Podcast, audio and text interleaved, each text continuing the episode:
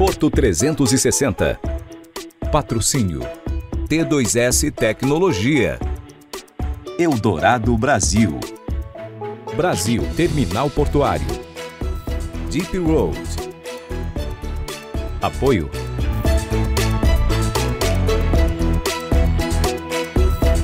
Apoio institucional.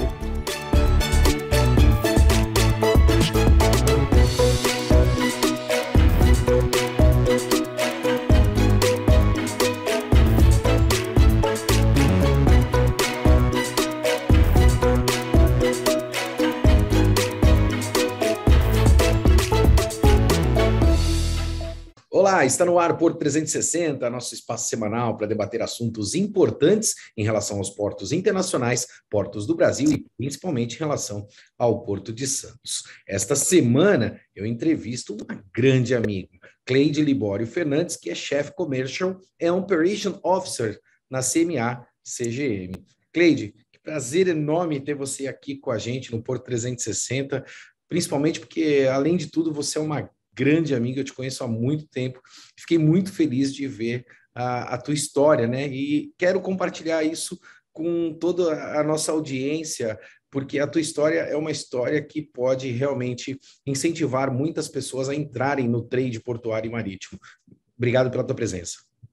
Maxwell, eu que te agradeço, é um prazer estar aqui. Foi muito legal realmente te reencontrar, ver que você está fazendo um trabalho incrível. Parabéns. Uh, a gente precisava mesmo ter um programa falando do Porto, que é tão importante para a cidade de Santos, especialmente. Então, está de parabéns. Obrigado, obrigado pelo convite. Vamos falar um pouquinho da tua história, né? Eu te conheço há muitos anos, uh, desde quando você começou a tua carreira. Uh, a gente se reencontrou agora e eu falei, cara, isso é uma excelente oportunidade para compartilhar essa tua história, né? Contando um pouquinho da tua carreira. Você está morando em Miami hoje. Isso. Quando eu mudei para os Estados Unidos, ah, na verdade, são 13 anos de Estados Unidos, né? Hoje em dia eu estou em Miami, mas eu vim direto para Nova York. Quando eu saí do Brasil, eu fui morar em Nova York, morei lá por cinco anos e agora eu estou em Miami. Como é que começou a tua história no trade, né? Como é que você galgou esse caminho é, profissional dentro do setor? Olha, sendo bem sincera, uh, não foi a minha primeira escolha, né? Eu queria, na verdade, eu tinha um sonho, você sabe, de, de ser jornalista. Eu fiz faculdade de jornalismo, eu me dediquei, mas eu queria também ser independente, queria trabalhar, né? E eu queria seguir meu próprio caminho. Então, eu entrei, na verdade, numa empresa de freight forward and logistics, uh, e a minha intenção, e eu sempre fui bem direta, era ficar um tempo, me formar e depois seguir a carreira de jornalista, eu queria escrever. E naquela época eu lembro que eu tinha um chefe que, que me falou: olha, essa área é que nem cachaça. Depois que você toma a primeira, você vai continuar e vai seguir.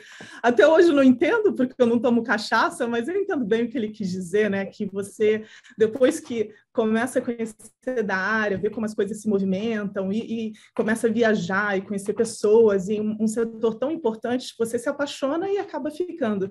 E, na verdade, quando eu acabei a faculdade eu tinha mais experiência e decidi continuar. E aí fiquei muito distante do jornalismo e agora já são 23 anos dessa área e, e é isso.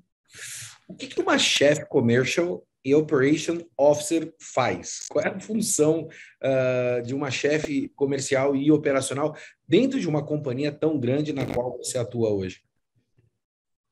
É divertir a sua equipe para que eles trabalhem o melhor possível. Na verdade, eu estou aqui, uh, eu tenho uma equipe excelente, uh, eu trabalho com a estratégia comercial, mas também tenho uma parte operacional do meu trabalho, eu sou responsável por 40 agências uh, na América Latina, são agências, eh, tudo, toda a parte operacional, de recrutamento, tudo que envolve o gerenciamento de uma, de uma agência está dentro do meu departamento. Tem a parte também de, de business analytics, né, de análise de dados, marketing, de processos. Então, eu tenho muita sinergia entre os departamentos e eu sou, eu acho, eu me vejo como uh, estivesse numa orquestra, né? desenvolvendo o time para que eles tenham as melhores ideias e com criatividade a gente seguindo fazendo a melhor estratégia para a empresa. Cleide, eu vou, eu vou me permitir fugir da pauta se, se você me der essa, essa liberdade, né? Até porque eu acho que eu conheci a Cleide, eu tinha 20 anos de idade aproximadamente, né? Então, assim, eu não vou revelar quanto tempo faz, mas posso confessar que faz um pouquinho de tempo. E você era uma, uma menina, se assim eu posso dizer, uh, começando dentro do trade, e hoje você virou uma grande mulher de negócios, né? uma mulher internacional uh, de negócios. Eu percebo até que uh, muitas vezes você pensa em, em, em, português, mas acaba falando inglês, né? até fruto da, da tua realidade que você vive hoje, você virou uma, uma grande mulher de negócios. E você falou em recrutamento, que você está envolvida com as questões de recrutamento. Muitas pessoas me param na rua, né? Eu gosto de abordar muito essa pauta, falando a respeito das oportunidades dentro uh, do setor.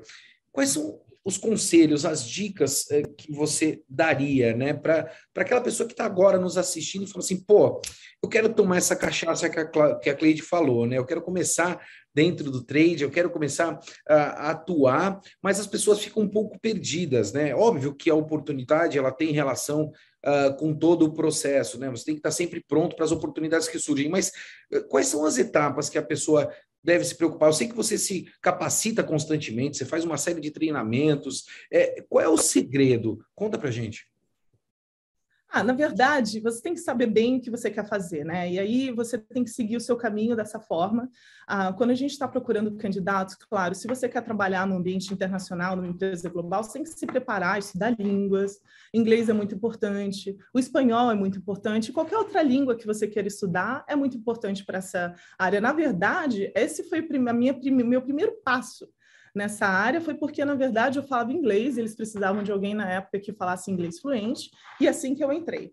Então, assim, o meu primeiro conselho é tenha certeza do que você quer fazer. Eu acho que o Brasil tem um mercado de. Tem, na verdade, tem um mercado super capacitado, tá? Estando aqui nos Estados Unidos, recrutando bastante gente nos Estados Unidos, eu vejo, tem uma especialização no Brasil, tem faculdade de comércio exterior, você tem cursos de logística, então tem uma diversidade de oportunidades para aprender no Brasil que aqui não é tão comum, né? Então, assim, quando uma pessoa entra aqui no mercado de trabalho, geralmente ela vem sem experiência nenhuma ela não aprendeu na, na, faculdade, ela não aprendeu no curso. Então, assim, o brasileiro já está um pouco mais na frente. A gente tem esse tipo de, de possibilidade no Brasil de estudar. Então, vai estudar, um, lê bastante. É muito importante saber do que está acontecendo. As coisas mudam muito rápido.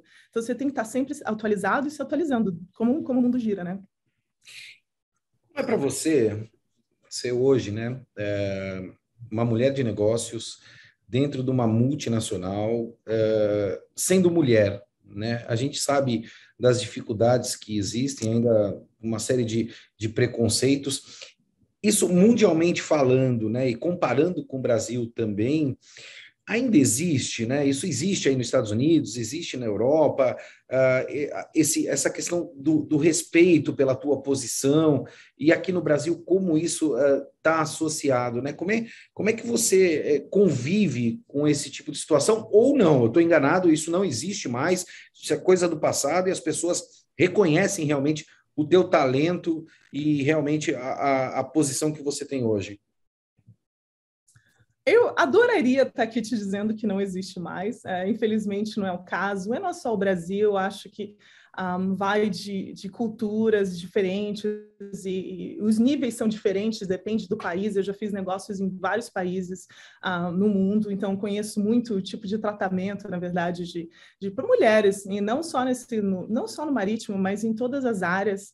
É, um, é desafiador, mas ao mesmo tempo eu acho que mudou bastante. Tem coisas que não eram faladas 20 anos atrás, e hoje em dia já são, não é, eu vejo que a nova geração não aceita, isso que eu acho muito importante, e você sempre ter a cabeça para frente, né? Você ter a certeza de você você tá nesse lugar porque você tem a competência, você está nesse lugar porque você trabalhou para isso e não deixar nada te mudar essa sua ideia, né? Que ou fazer você pensar que tem alguma diferença. Então, muita coisa também a gente engole muito sapo, né, e, e segue, mas infelizmente ainda tem muito. O caminho para igualdade, uh, equity, né, que a gente fala aqui nos Estados Unidos, é muito, é muito, muito longo ainda. Você acha que ainda uh, falta ser preenchido, né, pelas mulheres uh, um espaço maior uh, não só dentro do setor portuário, mas dentro do, do setor marítimo, né? Ou seja, tem muita oportunidade ainda. Eu tive oportunidade, né, falando de oportunidades, não se querendo ser redundante, mas outro dia, de entrevistar uma, uma mulher que é operadora de, uh, de STS, né, de um crane, de um ship to shore. Quer dizer, é fantástico você ver isso no mundo atual, né? O quanto a tecnologia proporciona esse tipo de situação. Ainda tem muito espaço para a mulher crescer no trade portuário marítimo, Cleide? Definitivamente. No, no, trade portuário marítimo, em todos os trades, no comércio exterior, um, tem muita oportunidade. Eu não vejo tantas mulheres, eu vejo mais mulheres agora, um, mas não tantas mulheres, especialmente aqui nos Estados Unidos. Eu sei que várias empresas estão trabalhando com cotas, né, e querem ter mais mulheres né, ou na presidência ou no gerenciamento. Eu acho muito importante ter essa diversidade de ideias, né, porque é assim que se gera criatividade. Um, e não só isso também, eu acho que não é só importante dar oportunidade para as mulheres, mas depois também que elas tomam essa posição, de ter certeza que, que a voz está sendo ouvida, que você tem aquela igualdade das ideias e sendo respeitado na sua área. Eu acho que isso é muito mais importante também. Cleide, você é uma líder, né? A posição que você tem hoje é uma, uma posição eh, de liderança. Nós convivíamos há, há um tempo atrás eh, com líderes verticais, né, que eu chamo de verticais, hierárquicos, né? Então a gente tinha que, que conviver com aquela hierarquia. E hoje a gente percebe que grandes companhias, é, você já não tem nem mais salas para chefe, né? O, o chefe ele convive com, com os funcionários para que ele possa tirar o de melhor possível deles, que aí eu já chamo de uma liderança horizontal. Como é que está o mundo hoje depois uh, da pandemia, né? Principalmente dentro do teu setor, né? Você sendo líder, como é que está a, a, a, posição do líder hoje, né? Como é que está o trabalho do líder para com a equipe nesse mundo que a gente está vivendo tão disruptivo, um mundo remoto, ou seja, os negócios mudaram também, ficou mais dinâmico. Uh, a gente aprendeu a lidar com isso? Se a gente aprendeu a lidar com isso, eu ainda não sei. Eu, na verdade, eu não sei se a eu não posso te dizer se a produtividade aumentou ou diminuiu. Tem estudos para os dois lados. Eu acho que ainda não tem um trabalho conclusivo que possa dizer, não, agora ah, somos mais produtivos que trabalhamos de casa, ou não somos, então, ah, de, de qualquer forma. Para os líderes, eu acho que ficou bem complicado, porque ah, uma, uma, uma, coisa é você ter sua equipe toda aqui. Eu estou no escritório, eu vejo todo mundo, eu sei o que está acontecendo, como que você está, se você está bem ou não está, ou aquele café que você, você tem, o encontro na esquina, ou almoça com a equipe, você tem um jeito de liderar, porque você sente, você tem um feeling, como que a equipe está está funcionando, o que está acontecendo no dia a dia. E também gera, eu adoro a palavra criatividade, porque eu acho que trabalhando em equipe juntos, assim você, você é, desenvolve, né? E você desenvolvendo a criatividade, a empresa ganha.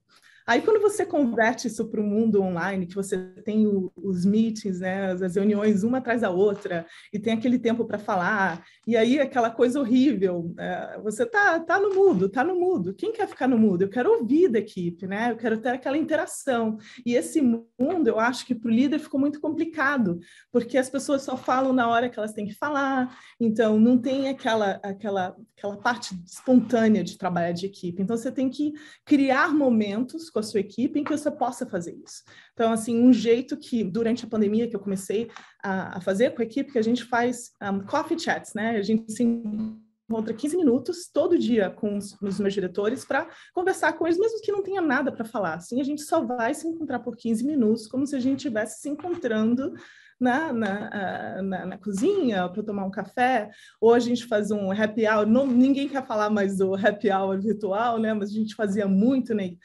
na época da, que começou a pandemia. Então, a gente faz um jeito de se diversificar. Eu acho que é importante a equipe ter a flexibilidade de trabalhar de casa, porque esse, é, esse é um novo jeito, né? As pessoas querem ter essa flexibilidade, mas eu acho importante também o balanço, que você tenha aquela oportunidade de chegar no escritório, de trabalhar em equipe, de sair com a sua equipe. Então, assim, os dois são muito importantes. E eu espero que continue num, num ambiente mais híbrido, né? Que a gente possa ter essas duas interações com, com as equipes. Na tua equipe aí nos Estados Unidos, você tem brasileiros também ou você é a única brasileira? Ah, não, eu tenho brasileiros. Quando eu cheguei aqui, na verdade, eu tinha eu tinha uma outra brasileira, depois ela saiu, eu era a única brasileira, e aí uh, toda vez que tem oportunidade de trazer brasileiros para cá, claro, eu adoro falar português na equipe, então, assim, acho que a gente tem pelo menos uns 15 brasileiros hoje no escritório. É. Eu, eu vou fugir da pauta de novo. Sente falta do Brasil, Cleide? Ah, muita. Eu sinto muita falta no Brasil. Se você vê aqui no meu escritório, eu tenho pôster do Rio de Janeiro, eu tenho pôster de Santos, eu sempre falo com a minha família. Eu acho que no Brasil não tem igual. É, eu adoro estar no Brasil, eu adoro estar com a minha família, é onde você cresceu, né? Sentar Sim. em Santos e ver as pessoas que você gosta, encontrar sua, muita saudade.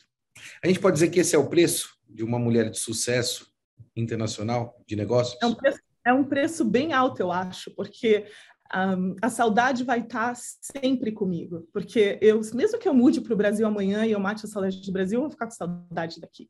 Então, assim, uma vez que você sai do seu país, a saudade vai estar sempre presente. Levar essa saudade, assim, é, é bom e ruim ao mesmo tempo. É bom se você está como visitante, mas você sente, você perde o dia a dia. Eu acho que é, é um preço alto, mas vale a pena. Se é isso que você quer fazer, não tem outro jeito. Sei que não tem muita gente ouvindo nós, né? Então, só para ficar entre, entre, nós, quem está nos assistindo agora e, e, quer se eh, credenciar em uma agência, né? Existem agências específicas na qual essas pessoas possam se habilitar? Você poderia dar esse tipo de dica para que as pessoas uh, que estejam vendo essa entrevista e, se, e queiram se espelhar em você para iniciar e trilhar esta carreira? Uh, qual a dica que você poderia dar? Vamos lá. Então, eu acho que se você quer trabalhar numa, ter uma carreira internacional, primeiro você tem que trabalhar numa empresa global. Empresas locais são ótimas, são ótimas escolas e, e seriam e são ótimas para se você quer continuar nesse mercado, que é a experiência. Mas se você quer trabalhar no mercado uh, internacional, você tem que uh, entrar numa empresa global, mesmo porque uh, hoje em dia os vistos são muito complicados. Já eram complicados quando eu mudei anos atrás e hoje em dia a imigração pede muita informação. Você tem que estar muito especializado nos pedidos para trazer alguém. Você tem que provar que essa pessoa realmente faz um trabalho melhor do que alguém que você poderia contratar nos Estados Unidos, né? Então, assim, você tem não só entrar numa empresa de, de que é uma empresa internacional, que te vai possibilitar mudar de país, mas você também tem que ser o melhor dentro daquilo que você faz, se dedicar muito. Então é isso, você é, persegue o seu sonho e faz aquela dedicação quando você chegar lá. Eu vou voltar a falar um pouquinho uh, de mercado, né? Evidentemente as pessoas também uh, uh, tem muita curiosidade em relação a isso. Você acredita que eh, com toda essa revolução que a gente tem hoje, né, comercialmente falando, o mundo deixou de vender serviço e produto e começou a vender solução? É, essa é uma grande tendência, né? ou seja, a relação com o cliente hoje, uh, não só no nosso mercado, mas em outros mercados também, ela é uma relação muito mais próxima, uma relação de solução, né? ou seja, você entrega efetivamente aquilo que o teu cliente necessita e até um pouquinho mais? Na verdade, é, é, você falou o nome exatamente correto. Não é só solução, é também o serviço. Você vende a experiência, né? Eu queria acrescentar esse nome, experiência. Então, assim, produto, todo mundo vai ter o produto. A, a nossa indústria é bem parecida em, em termos de, de um, ah, produtos que um armador ou não pode oferecer, mas a experiência que o cliente vai ter, né? Que quando ele chega e fala com, com você, ou quando você vai em um lugar, até como consumidor, você sempre vai lembrar como que a pessoa do outro lado te fez sentir, o que, que você queria e se você teve seu, a sua expectativa ah, atendida. Então, eu acho que agora o nome realmente vai ser essa, essa parte da experiência do cliente, né? ter certeza que a gente está atendendo e, e fazendo o possível para atender a expectativa dos clientes em termos de soluções e, e de serviços também. É, principalmente quando você resolve os problemas e como você resolve os problemas, né? Eu costumo dizer isso porque uh, problema é sinônimo de trabalho, né? Se a gente não tivesse problema, ninguém estaria trabalhando, chamaria-se férias, né? Uh, e não trabalho. Então, eu acho que é, é, é, é esse uh, mindset que é muito importante. Cleide, falando de novo de, de mercado, né? A gente está chegando ao final da nossa entrevista, mas assim, você percebe um, uma diferença muito grande em relação à mão de obra no Brasil e a mão de obra nos Estados Unidos, né? Eu estou falando assim, desde a formação né, uh, acadêmica, até propriamente uh, na linha de frente do trabalho, né? Como é que uh, o americano se comporta e o brasileiro, né? O americano ele tem preferências em relação a algumas atividades e o brasileiro em relação a outras. Como é que está uh, isso distribuído? Né? Por que estou te fazendo essa pergunta? Porque muitas vezes eu posso querer me aprofundar numa carreira internacional e talvez o caminho, por um lado, seja mais fácil do que outro, eu não sei. Como é que você avalia isso, uma vez que você tem uma equipe internacional na mão? Olha, na verdade, eu acho difícil você qualificar entre o trabalhador americano e o trabalhador uh, brasileiro. Tem algumas diferenças entre a, a, postura. Assim, o brasileiro tem a fama de ser bem muito trabalhador, de ser muito uh, confiável. Então, assim, a gente sempre sabe que trazendo uma pessoa do Brasil você vai ter os melhores resultados, ah, por causa da dedicação até. Pelo, eu estou falando especificamente nessa área, né? Porque a dedicação também vem muito, é muito pessoal, muito da pessoa, né? Se você vai é, seguir a carreira e se você vai se dedicar àquela empresa. Mas nessa empresa, de, nessa, nessa área de comércio exterior, eu acho que uh, o Brasil é mais especializado. Né? A gente tem mais essa parte, como eu, como eu falei, acadêmica. É, uh, é, em Santos, especialmente, tem o porto, que é muito importante para a cidade. Então, assim, você cresce, né? Sentado na, na praia de Santos, você vê você tem essa curiosidade. Às vezes eu entrevisto pessoas que nunca viram um navio, que nunca viram um container. Isso não acontece com ninguém que está no Brasil. Eu acho muito difícil ter é, essa, uma, falar com uma pessoa que nunca teve essa noção. Então, assim, você vê a diferença, né? Um, eu acho que tem possibilidade no mercado de trabalho para todo mundo. O Brasil está super bem colocado para se qualquer trabalhador no Brasil está muito bem colocado para mudar para qualquer lugar e, e um, eu acho que na verdade vai de pessoa a pessoa. Quanto você quer se dedicar, quanto você quer abrir mão, é, quanto você quer estudar, entender que tem muita coisa que você vai sentir saudade, que nem a gente falou saudade, né? Mas vai valer a pena se você quer seguir o seu sonho desse jeito. Cleide, Quero voltar só na relação é, do mercado, né? Porque comparativamente você opera é, em vários portos aí pelo mundo e tem conhecimento. E nós sempre tivemos aqui no Brasil o estigma de sermos um país burocrático, né? Comparativamente, o Brasil continua sendo um Brasil burocrático, difícil de operar em relação a outros países, mas ou isso vem melhorando, né, ao pouco ao, ao longo do tempo? Eu acho que as coisas melhoraram muito. Eu não quero dizer que são 23 anos, mas é, de 23 anos atrás é, as coisas mudaram bastante. Hoje tem, você tem muito mais agilidade entre os países. Eu não acho que o Brasil perde para nenhum outro uh, país da América Latina, na verdade. A gente está bem avançado, uh, até em termos de tecnologia. A burocracia tem em todos os lugares, a burocracia está presente em todos os países, um, alguns mais que os outros, tem países que são bem complexos uh, no Caribe, de, de por exemplo, um, países como Venezuela, Haiti, aí você já está falando completamente nível diferente de, de, burocracia e diferenças, mas eu acho o Brasil, eu acho não, o Brasil é um país com tremendo potencial e tremendo potencial também de investimento, né? Então, claro eu, eu, eu tenho muito, muito, acredito muito no crescimento do Brasil nos próximos anos. Para finalizar, uh, o mundo está se tornando um mundo verticalizado, Cleide. Você uh, entende que cada vez mais o serviço door to door, as empresas estão olhando para oferecer uh, um serviço completo, né? A gente percebe essa tendência uh, no setor uh, aeroportuário, né? A gente percebe isso em outros setores, e isso está vindo com muita força dentro do setor portuário. Mundialmente já está acontecendo, e aqui no Brasil me parece que também é uma grande tendência. Ou seja, a verticalização é uma palavra de ordem para o futuro? A verticalização é interessante para empresas porque você toma o seu destino, toma o controle do seu destino, né? Então você você pode Isso é negócio, né? É, exato. E você, você pode oferecer aquele uh, produto completo, como você falou, door to door, uma, uma experiência melhor para o seu cliente, porque tem muitos clientes que chegam e falam, olha, eu quero falar uh, one-stop shop, né? Quero falar com uma pessoa, quero trabalhar com um armador, quero uma vida simples, né? Não quero ir de um lado para um outro. Um, ah, então, eu acho que as empresas, especialmente globais, que têm a possibilidade, estão se verticalizando, você pode ver, e oferecendo um produto mais completo, mas do outro lado também, eu acho que tem muito, muito espaço espaço para todas as outras empresas, não só um, para se desenvolver, para inventar um, algo novo. Eu acho que tem muita coisa para ser feita ainda na nossa, nossa área.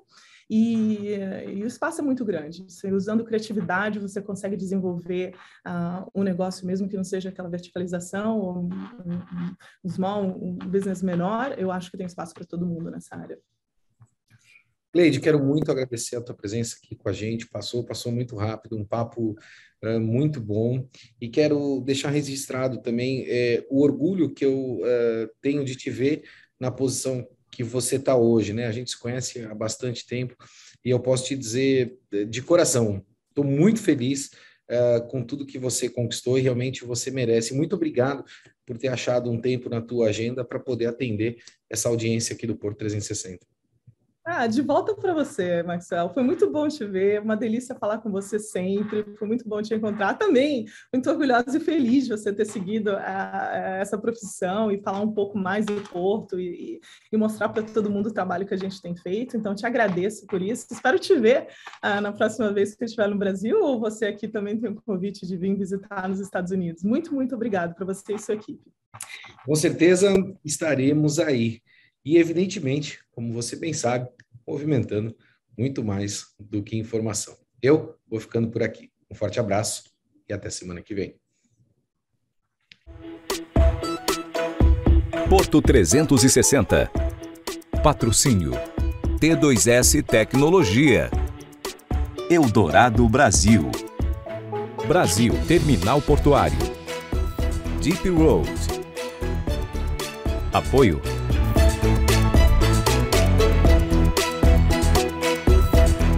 Apoio institucional.